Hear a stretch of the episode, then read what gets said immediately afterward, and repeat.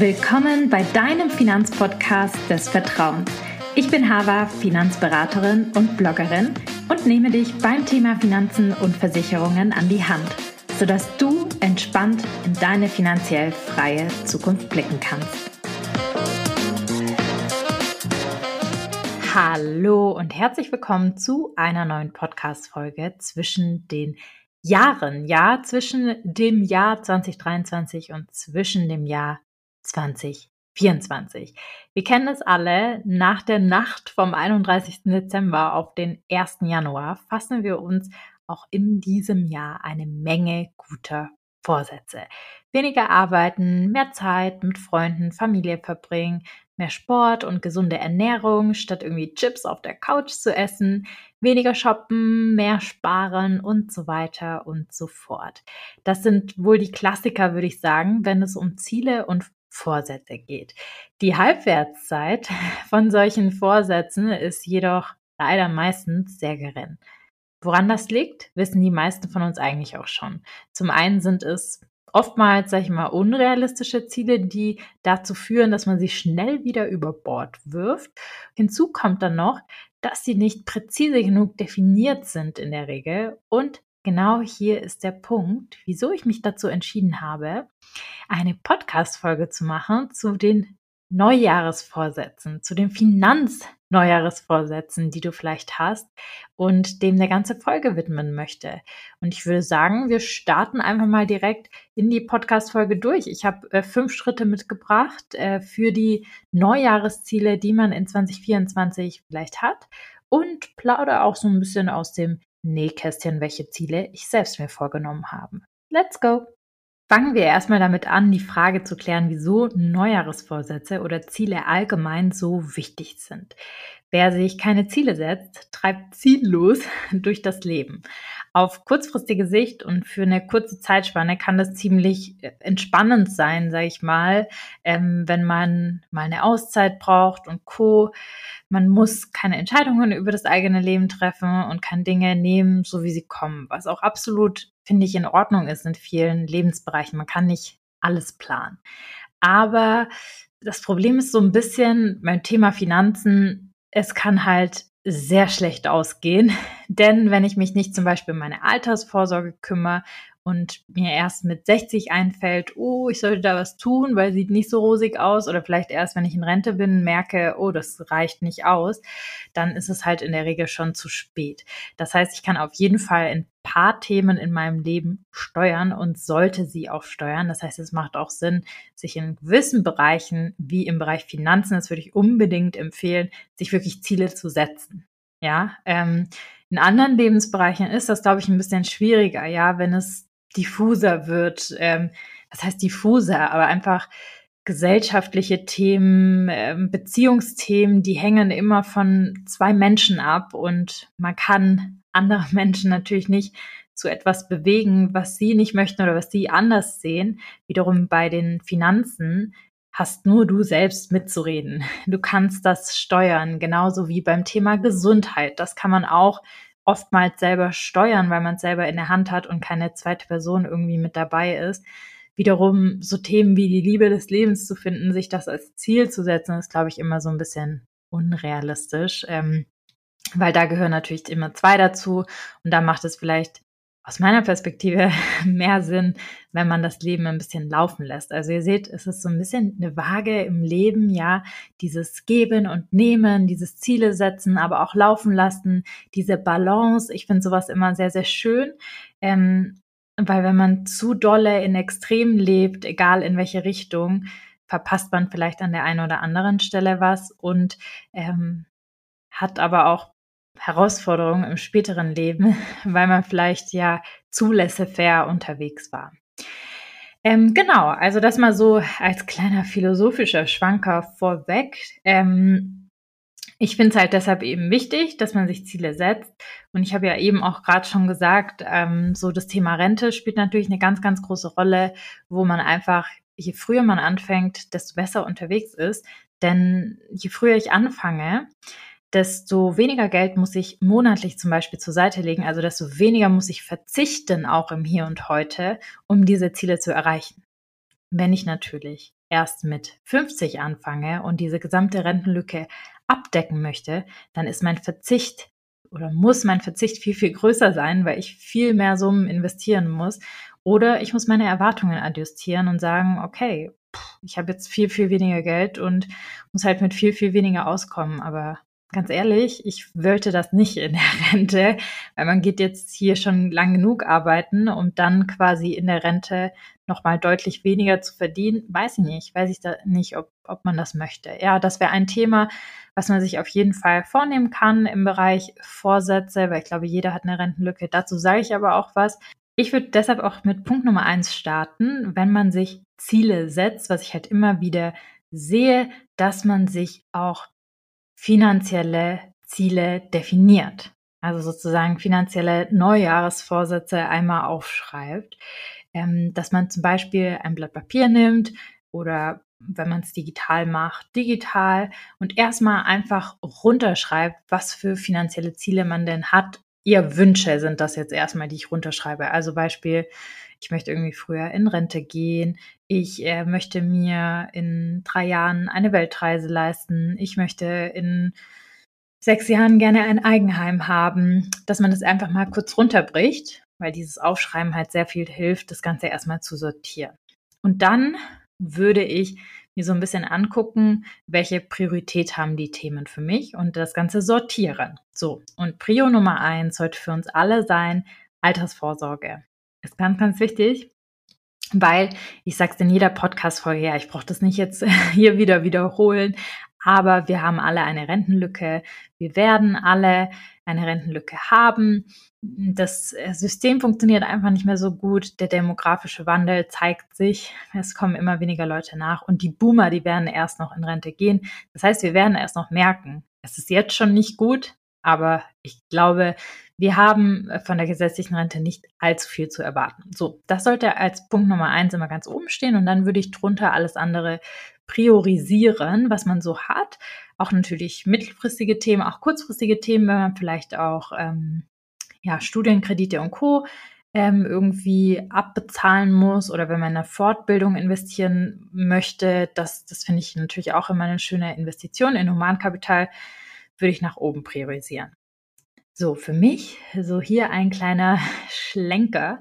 Ich möchte im neuen Jahr auch gerne so ein bisschen eine Fortbildung machen im Bereich künstlicher Intelligenz und bei uns im Unternehmen auch ein bisschen was ausprobieren in dieser Sache, um unsere Prozesse ein bisschen zu optimieren, um Arbeit zu erleichtern, repetitive Arbeit auch abzuschaffen. Und da möchte ich gerne äh, Geld investieren oder muss, weil ich bin noch nicht so tief in diesem Thema drin. Ich setze mich damit auseinander und natürlich auch Zeit. Ja, das ist so ein Thema, das ich gerne angehen möchte, so als Humankapital bei uns. Und das wird sich hoffentlich dann als Investment auch ausbezahlen. So, wenn ich jetzt diese Ziele aufgeschrieben habe, was muss ich dann tun? Dann muss ich schauen, dass ich diese Ziele smart formuliere. Ja, was bedeutet das jetzt? Smart ist ganz, ganz wichtig, dass ich jetzt nicht nur aufschreibe, zum Beispiel, ich will meine Rentenlücke decken. Ja, wie hoch ist denn deine Rentenlücke? Wie viel musst du denn monatlich sparen, um diese Rentenlücke abzudecken?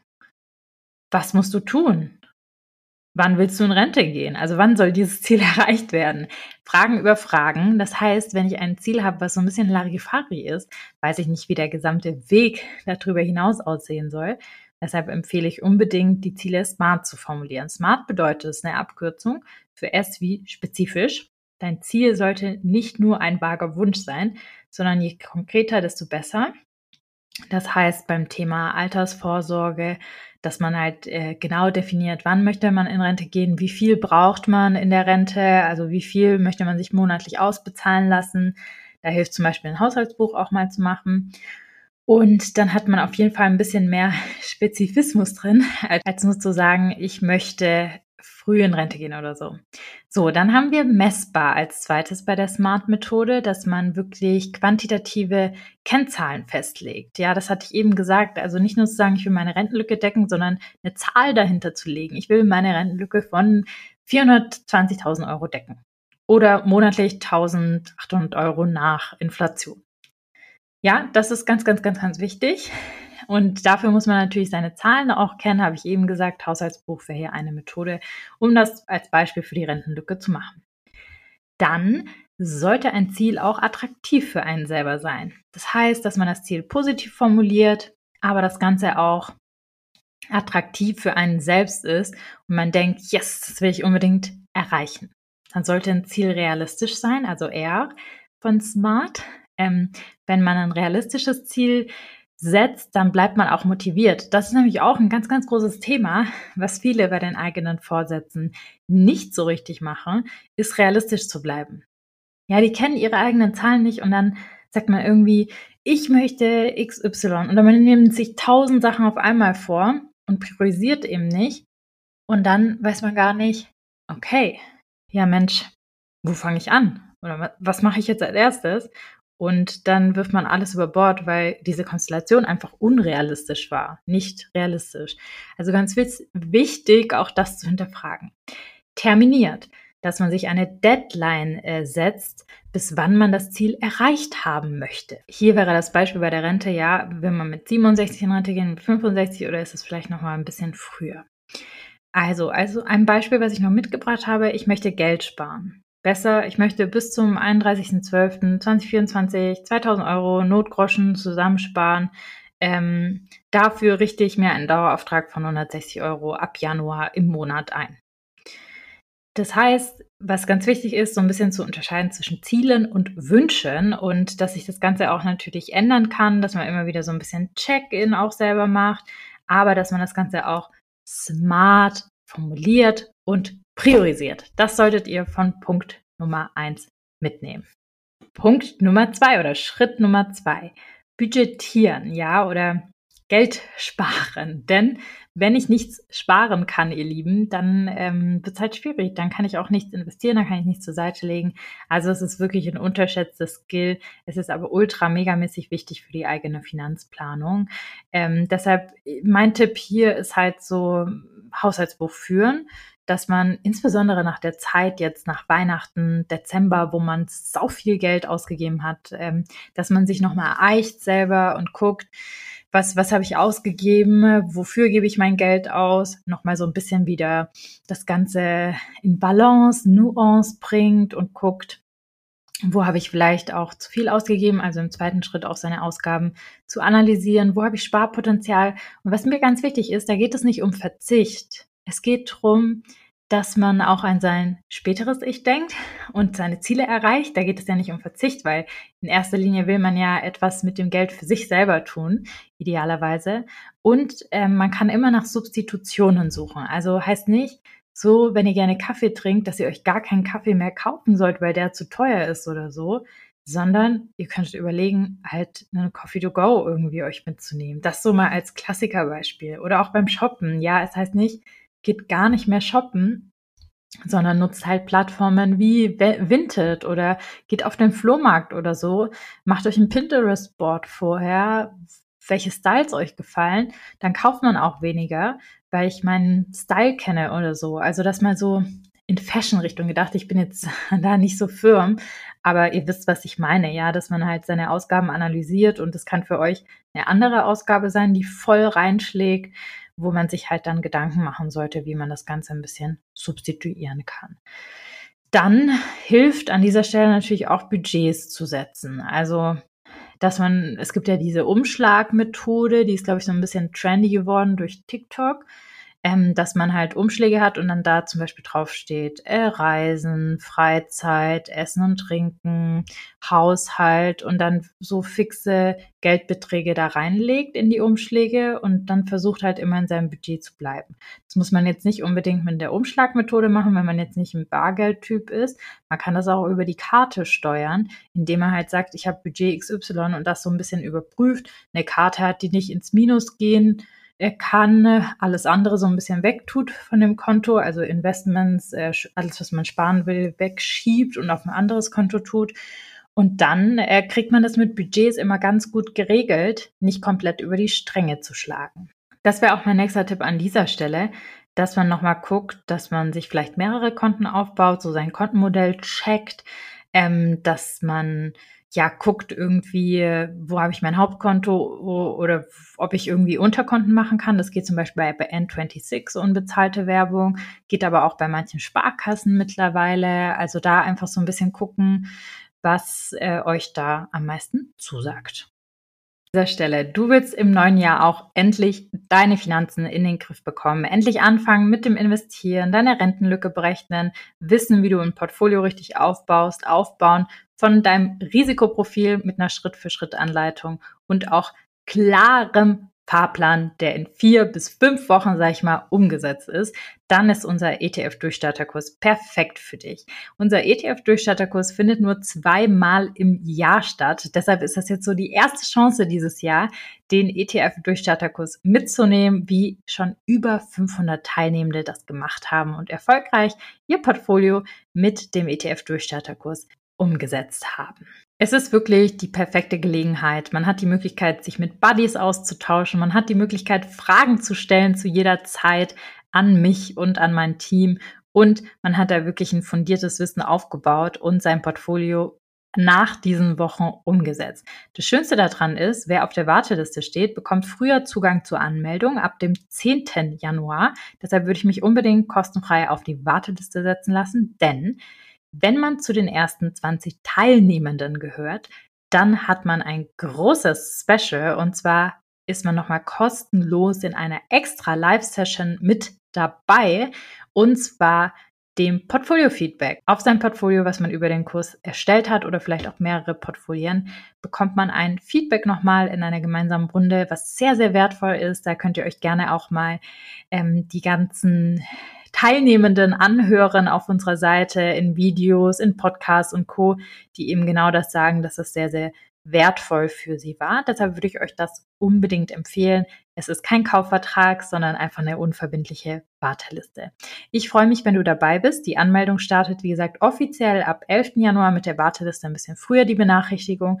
Und dann kann man sich anmelden bis 21. Januar, 23.59 Uhr. Und am 22. Januar starten wir dann gemeinsam in den Kurs. Und ich freue mich megamäßig auf die neue Runde. Das wird oberhammermäßig. Ja, das ist eine super Gelegenheit, seine Finanzen endlich in den Griff zu bekommen, endlich auch seine Vorsätze in die Tat umzusetzen und mit dem Investieren durchzustarten, mit den eigenen Finanzen durchzustarten. Und unser Kurs ist einfach, ja, perfekt dafür. Ich sage das nicht einfach so, ich bin davon wirklich sehr überzeugt und wir haben da ein schönes Konzept entwickelt, wo jeder an sein Ziel kommt Möglichkeit hat, Fragen zu stellen, Sicherheit gewinnt und auch ein ganz neues Selbstbewusstsein hat. Und in den Live-Sessions hat man jederzeit den Kontakt auch zu mir und kann auch jederzeit Fragen stellen. Ich freue mich, wenn du dabei bist. Den Link zur Warteliste packe ich in die Show Notes, sonst einfach auf finanzende gehen, slash ETF-Online-Kurs und dann kommt man da auch auf die Seite mit allen Infos und Co. Ich freue mich, wenn du dabei bist, ähm, weil es geht ja bald schon los mit der Anmeldung und dann erst, wie gesagt, im September. Kommen wir zu Schritt Nummer drei, dass man sich Spargewohnheiten aneignet. Damit meine ich zum einen eben Sparpotenzial im Alltag zu finden, aber auch in regelmäßigen Abständen zu überprüfen, ob sich nach einiger Zeit wieder Einsparmöglichkeiten ergeben haben. Also Beispiel, dass man jetzt so ein bisschen Versicherungen checkt. Sachversicherungen kann man zum Beispiel sehr gut checken, so Lebensversicherungen wie Berufsunfähigkeit etc. Das macht weniger Sinn, das zu vergleichen jedes Jahr, aber das macht auf jeden Fall sehr viel Sinn. Oder ein anderer pragmatischer Tipp, bezahle dich selbst zuerst. Dass man wirklich so aus dem Augen, aus dem Sinn Anfang des Monats das Geld wegschiebt auf ein anderes Konto und so zu sagen, es wirklich schafft, Spargewohnheiten zu etablieren, ins Sparen zu kommen und ähm, ja, sich auch wirklich Gedanken macht zu seinem Geld. Es ist nämlich sowieso wichtig an dieser Stelle, dass man ähm, einen Notgroschen hat, bevor man anfängt, irgendwie sein Geld groß zu investieren.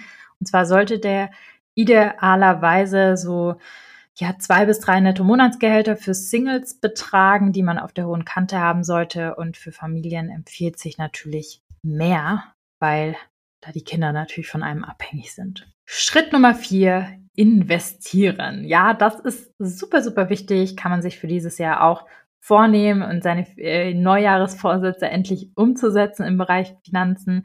Also es ist wichtig, dass man sein Geld spart, aber es ist auch wichtig, dass man sich überlegt, wie man sein Geld wirklich gut anlegt. Warum ist das so?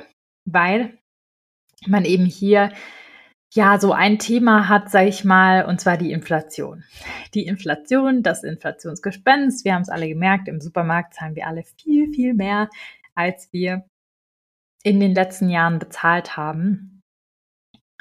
Und das hängt damit zusammen, dass wir eine Inflation haben, die deutlich über den zwei Prozent im Durchschnitt liegt. Aber so oder so, zwei Prozent Inflation summieren sich über die Jahre natürlich sehr stark auf, weshalb die Rente auch dolle an Wert verliert, bis wir in Rente gehen, weil wir uns davon einfach viel, viel weniger kaufen können. Deshalb ist es so wichtig, ja, sich Gedanken zu machen, zu gucken, wie kann ich mein Geld gut anlegen, auch für verschiedene Ziele, die ich habe. Es ist so, Ihr kennt es ja so ein bisschen. Wenn ich jetzt natürlich ein äh, kurzfristiges Ziel habe, dann eignet sich zum Beispiel ein Tagesgeldkonto. Das wäre unter ein Jahr ein kurzfristiges Ziel, wo ich so auch so ein bisschen vergleichen kann. Da kriege ich im Schnitt ja aktuell so drei bis vier Prozent Zinsen pro Jahr, was echt gut ist. Also hier einfach mal vergleichen. Dann, wenn ich mittelfristige Ziele habe, dann eignen sich beispielsweise Festgeldkonten mit Zinstreppen sehr gut. Dazu gibt es auch eine separate Podcast-Folge. Also das wäre zum Beispiel, wenn man irgendwie die Weltreise in vier, fünf Jahren antreten möchte. Ähm, ja, was, was gibt's denn dann noch? Dann gibt es noch die Anleihen-ETF mit einer festen Laufzeit. Die sind recht neu, iBonds. Äh, behandeln wir auch im Kurs. Die eignen sich auch gut für mittelfristige Ziele. Also das wäre eine super Möglichkeit, wo man dann dieses Geld anlegen kann und gewinnbringend äh, gute Zinsen bekommt, um die Inflation auszugleichen. Und dann langfristig, langfristig kommen wir nicht um den Aktienmarkt herum. Ich sag's euch, wie es ist, Leute. Vergleicht, was ihr wollt. Es ist einfach so, der Aktienmarkt bringt im Schnitt eine Rendite von 5 bis 6 Prozent, der Aktienmarkt weltweit, wenn man sich die letzten 100 Jahre anschaut. 5 bis 6 Prozent und das inflationsbereinigt. Das heißt, die Inflation ist hier schon abgezogen. Das ist wirklich reine Rendite. Und das wollen wir. Wir wollen effizient anlegen mit guter Rendite, damit wir uns nicht so viele Gedanken machen müssen über unsere Rente und damit wir nicht so viel investieren müssen, weil wir wollen ja im Hier und Heute auch nicht auf alles verzichten.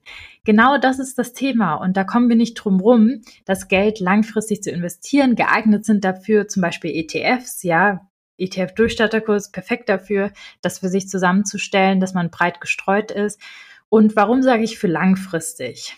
Also es ist so, wenn ich langfristig in den Aktienmarkt investiere, finanzmathematisch gibt es ja auch einige Studien dazu, Regression zur Mitte, Zahlen, die uns das einfach zeigen.